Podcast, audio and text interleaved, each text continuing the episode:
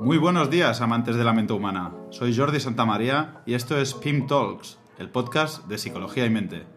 Hoy nos adentramos en nuestro segundo programa con una persona que algunos ya habréis leído, escuchado o incluso retuiteado.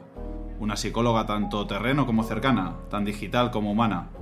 Dejémonos de esperas y empecemos ya con la charla. Adelante con este nuevo PIM Talks.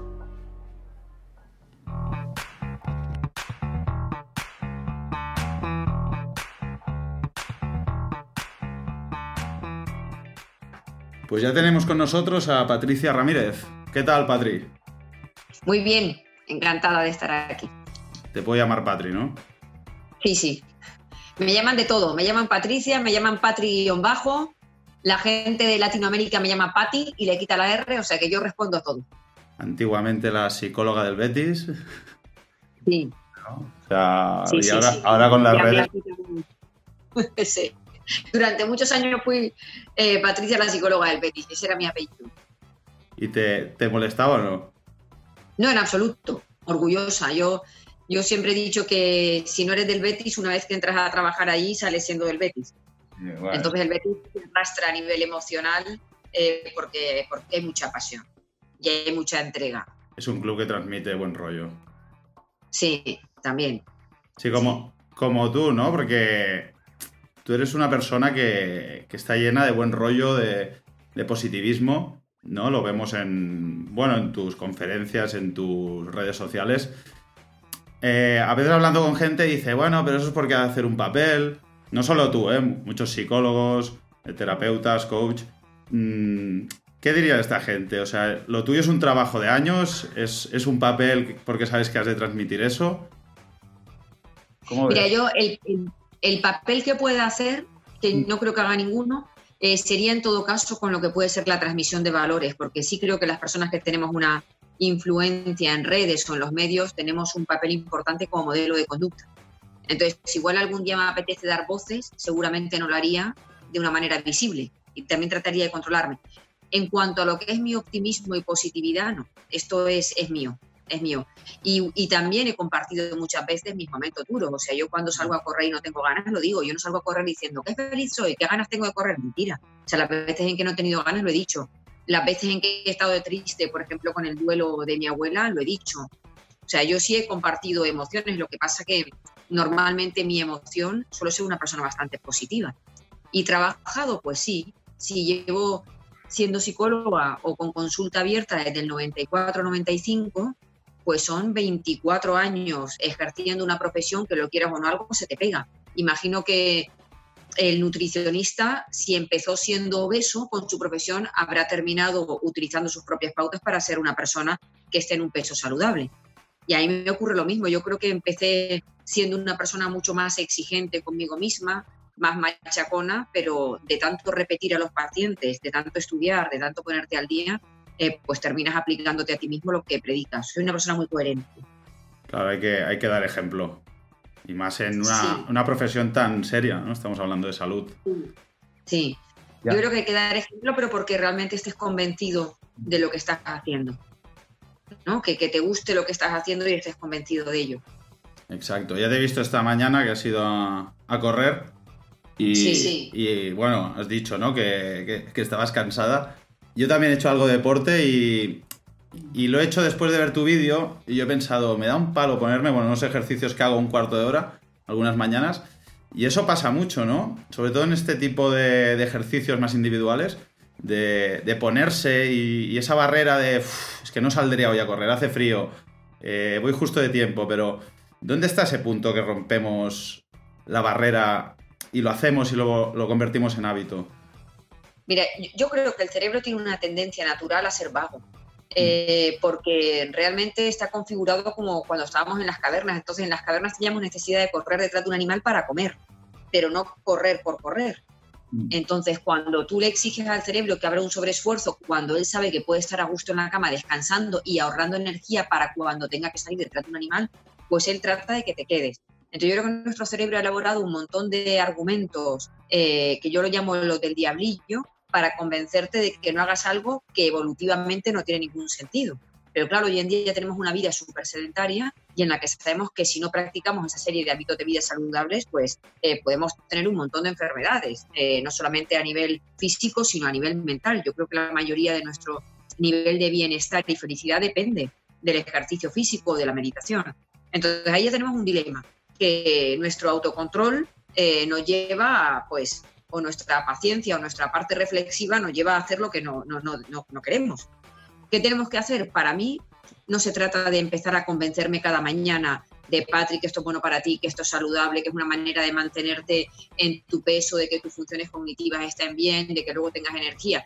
Toda esa argumentación en ese momento de pereza no me sirve. Lo que me sirve es no hablar con mi cerebro. O sea, mm. es aceptar que tengo unos pensamientos que me dicen quédate, pero mientras ir actuando. O sea, no pensar y actuar más. Cojo, me he visto y cuando me doy cuenta, pues tengo puestas las mallas, las zapatillas, digo, bueno, ahora me meter en la cama otra vez ya está el perro esperando para salir y ya, y ya cojo y salgo, pero la idea de tratar de convencerme no me, a mí no me funciona. Por eso yo siempre utilizo la frase esa de cartucho, cartucho, cartucho y me voy arreglando. Si me, una vez que empiezo a correr, si pienso qué, a gusto vas a estar luego, qué ducha te vas a dar, qué calentita, eh, qué bien te sientes luego cuando consigues, eh, ¿vale? Eh, pues estos objetivos, luego el orgullo, todo eso, eso me reconforta, pero para iniciar, no, para iniciar tengo que iniciar sin hablar.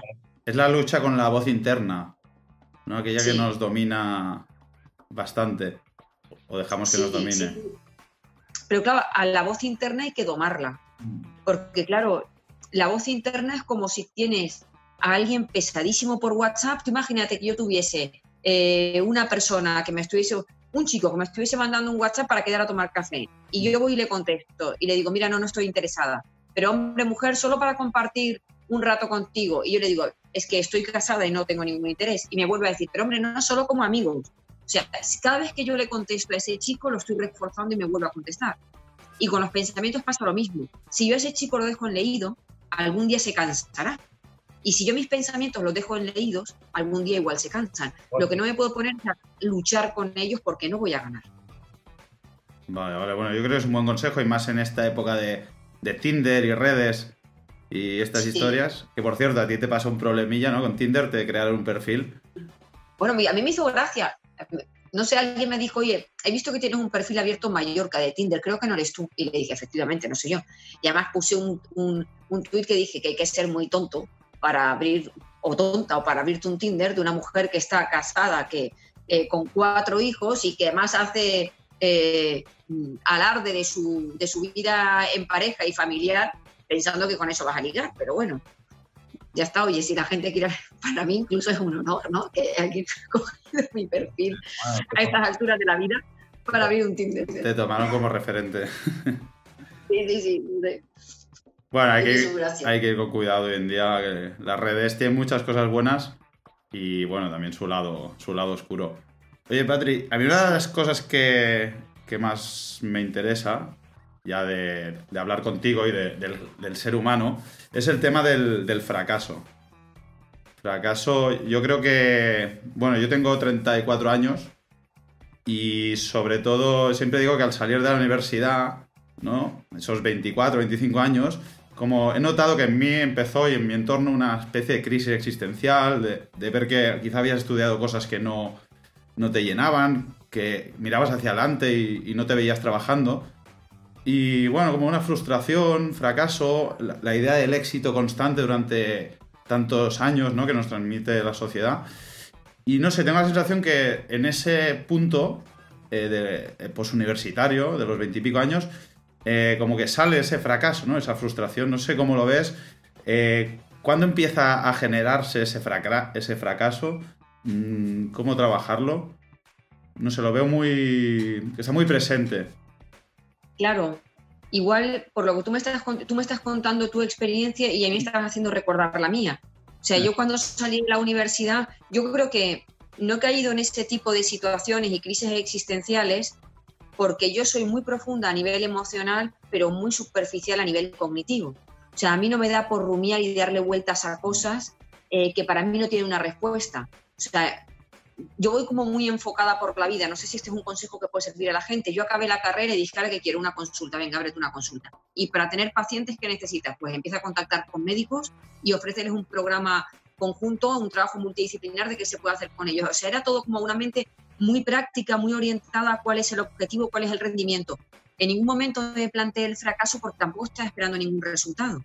Que yo creo que el fracaso tiene mucho que ver con eso, ¿no? Cuando tú tienes unas expectativas en las que esperas un resultado determinado, yo no pensé, tengo que tener 10 pacientes la próxima semana o 500 después de un año, no.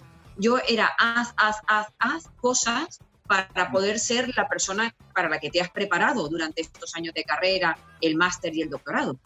Entonces yo creo que el fracaso está muy ligado a lo que esperamos de nosotros y al resultado. Pero si nos enfocamos en cuáles son nuestras pasiones, en qué estoy haciendo, en si esto me gusta, en cómo puedo disfrutar más de lo que hago, la sensación de fracaso no está. El fracaso es algo que llamamos fatal porque hemos entendido en un momento determinado que a partir, no sé si de la carrera o del máster, las cosas ya tienen que salir siempre bien. Y el fracaso es algo que tendría que estar totalmente, eh, bueno, pues introducido en nuestra vida, como puede ser comer o lavarte los dientes, o sea, forma parte del proceso de la vida. Y no tiene que ser entendido como algo negativo. ¿El fracaso qué es? ¿Que con un paciente no tengas química y tengas que decirle, mira, yo no te puedo ayudar? No. Eso es reconocer que con esa persona las cosas no funcionan y que tendrá que buscar otro terapeuta con quien tenga más éxito es que yo creo que el fracaso es algo, para mí es como algo que tendríamos que redefinir y, que introducir en nuestra vida con toda la normalidad del mundo. Y por supuesto aceptarlo cuando llega, ¿no? Claro, yo, el otro día, ¿no? que ahora me estoy dedicando a, correr más, ¿no? a hacer 10K, media maratones, lo hablaba con un amigo que me acompaña y decíamos, hicimos un buen tiempo, nuestro mejor tiempo, y me decía, es que lo que me fastidia es que si la próxima no, no lo igualo o lo hago un poco mejor, ya me rayaré. Y, parece como un micro fracaso, ¿no? Que la próxima carrera eh, bajo unos segundos lo que conseguí en la otra. Pero fíjate que eso está relacionado con lo que yo te he comentado antes. O sea, tú ya tienes una expectativa y un resultado que tienes que cumplir. Por eso aparece el fracaso. Pero si mi objetivo es salir a correr para disfrutar, para correr contigo, para correr con un amigo, para tener una vida más saludable, para eh, tener ahí pues atención plena en la carrera y notar la naturaleza o la fricción de la zapatilla con el suelo y que salga el tiempo que sea, seguramente algún día volveré a repetir ese tiempazo otra vez o mejor, pero no me voy a frustrar cuando no salga. A mí la gente me pregunta, tú porque yo solamente he corrido una carrera en mi vida, que fue una Holy Run de esas, una, una chorrada de colores, porque mi hijo, que era más pequeño, quería correr y la hicimos juntos. Yo no hago ninguna carrera porque no necesito meterme un elemento competitivo en mi vida que me haga tener una exigencia con lo que para mí es una afición. Porque en el momento en que tú conviertes tu afición en una exigencia, deja de ser una afición.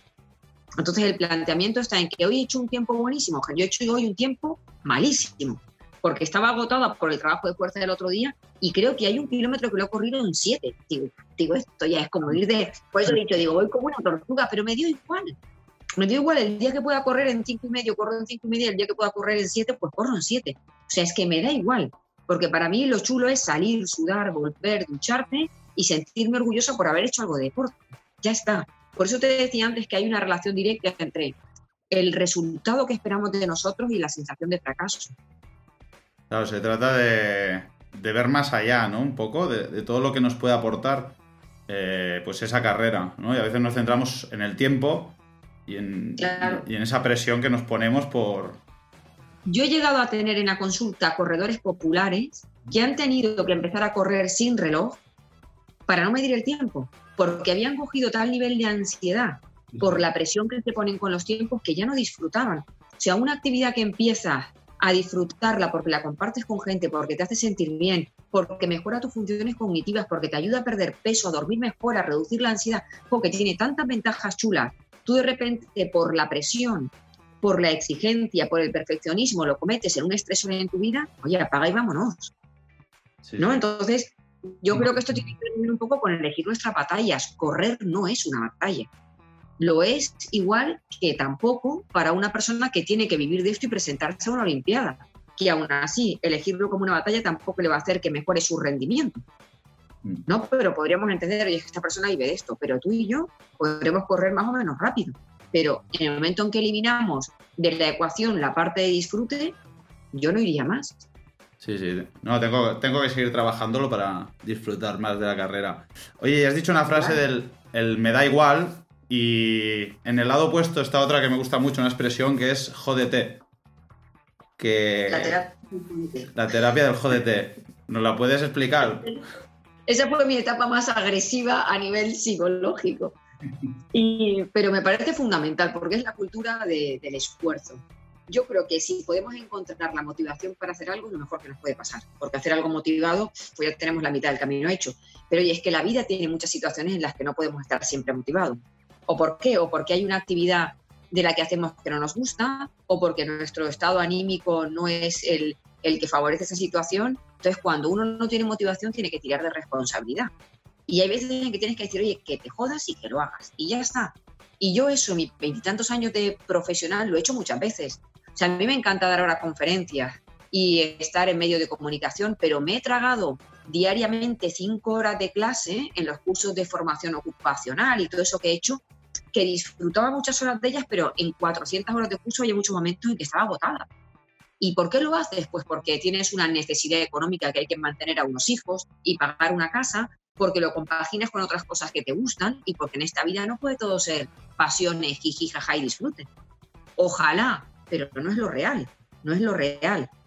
Entonces ahí hay que tirar de mi responsabilidad como madre o como pagadora de, de la hipoteca o como lo que sea y tratar de que esa responsabilidad que no disfruto del todo la disfruto lo mejor posible. O sea, centrarme en qué elementos de aquí me motivan.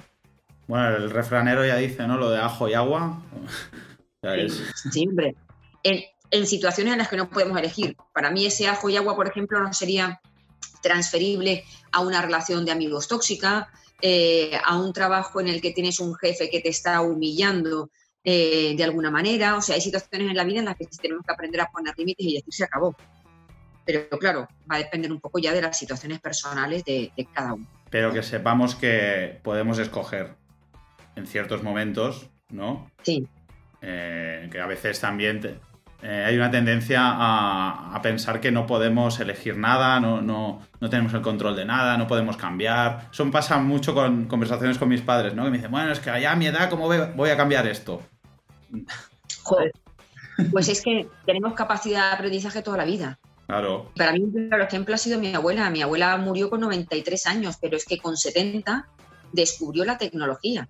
Si mi abuela hubiese vivido y nacido en esta época, sería una hacker y, un, y, una informática increíble, porque con 70 años empezó a aprender informática y terminó eh, sabiendo casi programar, bajándose, descargando música, descargando películas, eh, llevando todas las cuentas por internet, todos los juegos. Y eso hizo que su cerebro se mantuviera joven durante, bueno, hasta que murió. Mi abuela murió con un cerebro joven.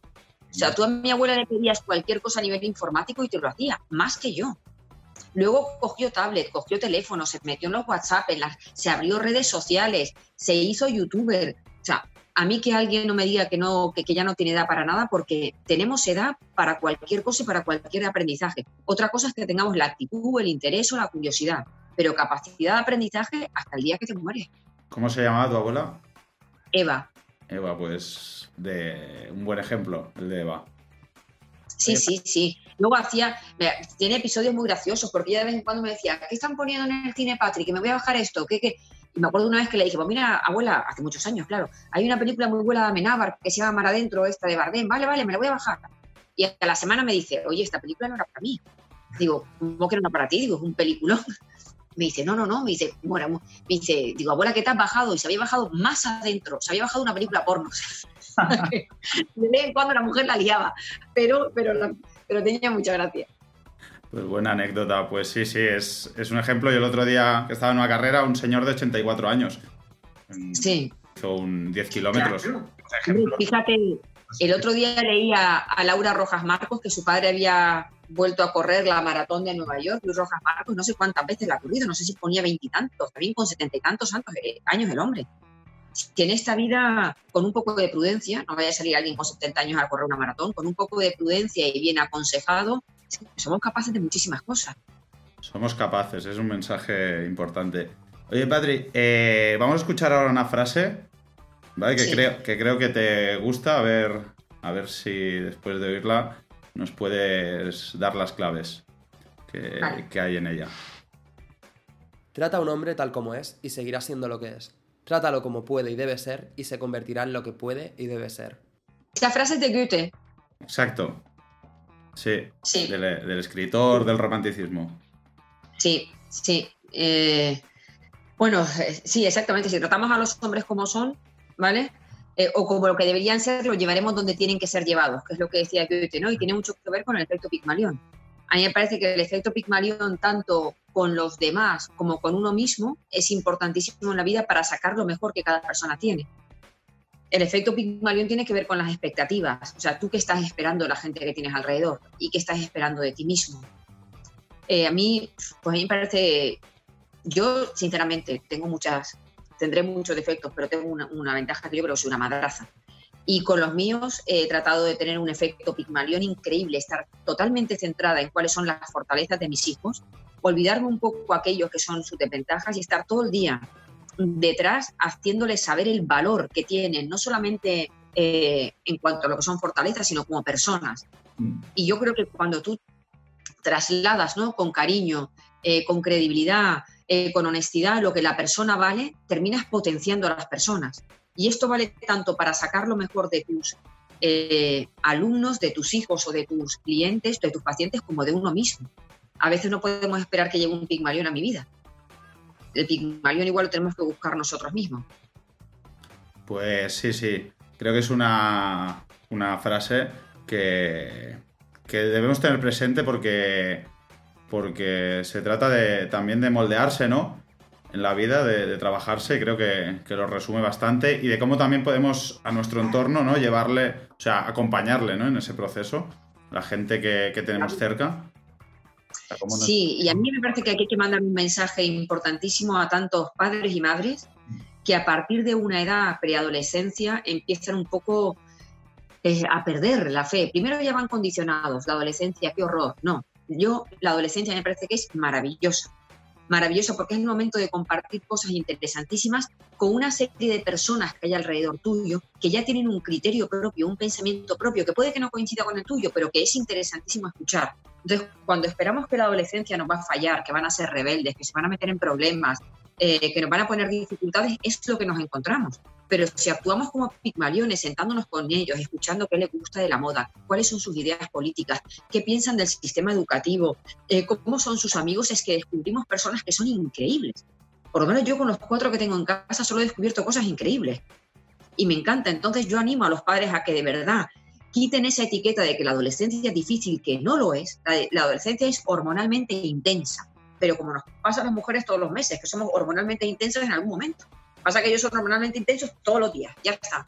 Pero si nos adaptamos y los conocemos, vamos a encontrar pues unas personas increíbles. Y destruir un poco aquella frase de estas generaciones nuevas están perdidas y... Mentira. Estas generaciones nuevas, cuando tú le das pie para que se manifiesten, creo que son maravillosas. Y cuando no encuentran eh, lo que les motiva, pues hay que darles un abanico porque hay veces en que basta con ver a qué se dedica tu hijo, a qué juego, a qué intereses tiene para tratar de fomentarle una profesión por ahí. O sea, yo conozco madres que están empeñadas en que sus hijos estudien una carrera profesional cuando su hijo se mete en la cocina con 16 años y es capaz de utilizar ingredientes y combinarlos de una manera asombrosa para hacer platos exquisitos. Llévalo a una escuela de cocina que le gusta cocinar. Sí, sí. Sí, sí, a mí es, es una cosa que me fastidia mucho, que, que no podamos ser lo que, ¿no? Lo que, lo que llevamos ahí dentro. Mi hijo quiere ser director de cine y a veces oigo por ahí, pero es que de eso va a vivir. Digo, pues no lo sé, pero lo tiene que intentar. Claro, para adelante. Claro. Eh, estamos terminando. Eh, te vamos a conocer un poco más con un test rápido. Vale. Venga. a ver si sé contestarlo. bueno, si quieres pensarte alguna pregunta, no hay problema. ¿eh? ¿Un deporte de equipo que te apasione? ¿Para ver o para practicar? Practicar. Pues para practicar el voleibol. ¿Y uno individual para practicar? El golf. El golf. ¿Un deportista que debamos tomar como ejemplo? Nadal. Nadal. Ejemplo de valores, pero cualquier valor que cojas del deporte yo creo que lo representa Nadal. Ahí, ahí ha ganado hace unos días eh, la Davis. Bueno, con todo el equipo español, pero el equipo, sí, sí. El capitanea, ¿no? Eh, las redes sociales son. Una fuente de información. Cerebro o corazón. corazón.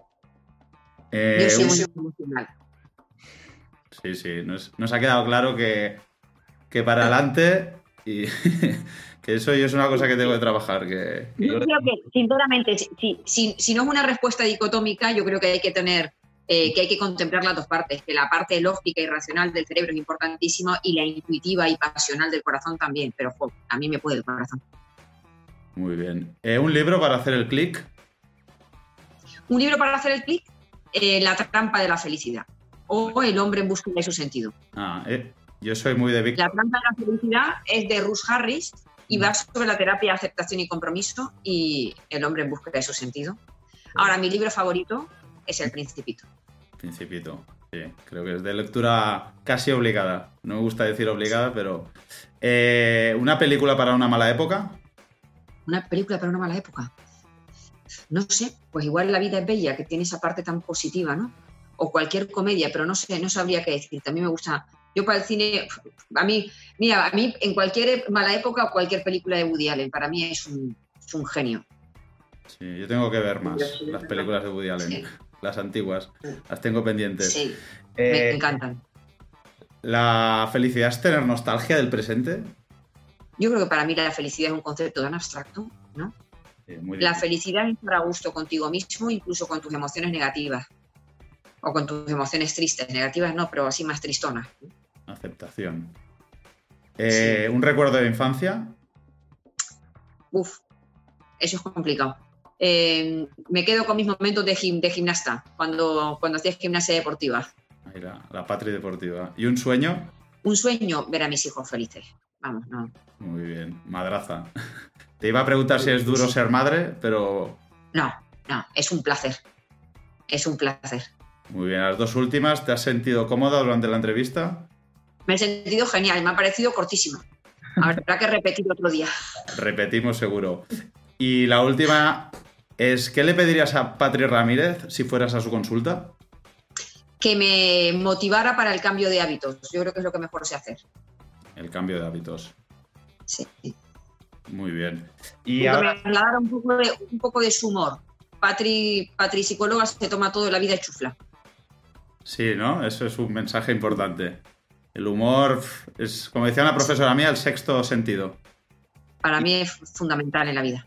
Y una pregunta extra que me ha pedido una, amiga mía, que sabía que te entrevistaba, mm, tiene que ver con las relaciones. Me dice, ¿es malo que una persona se sienta sola cuando tiene pareja y no se sienta sola cuando está sola?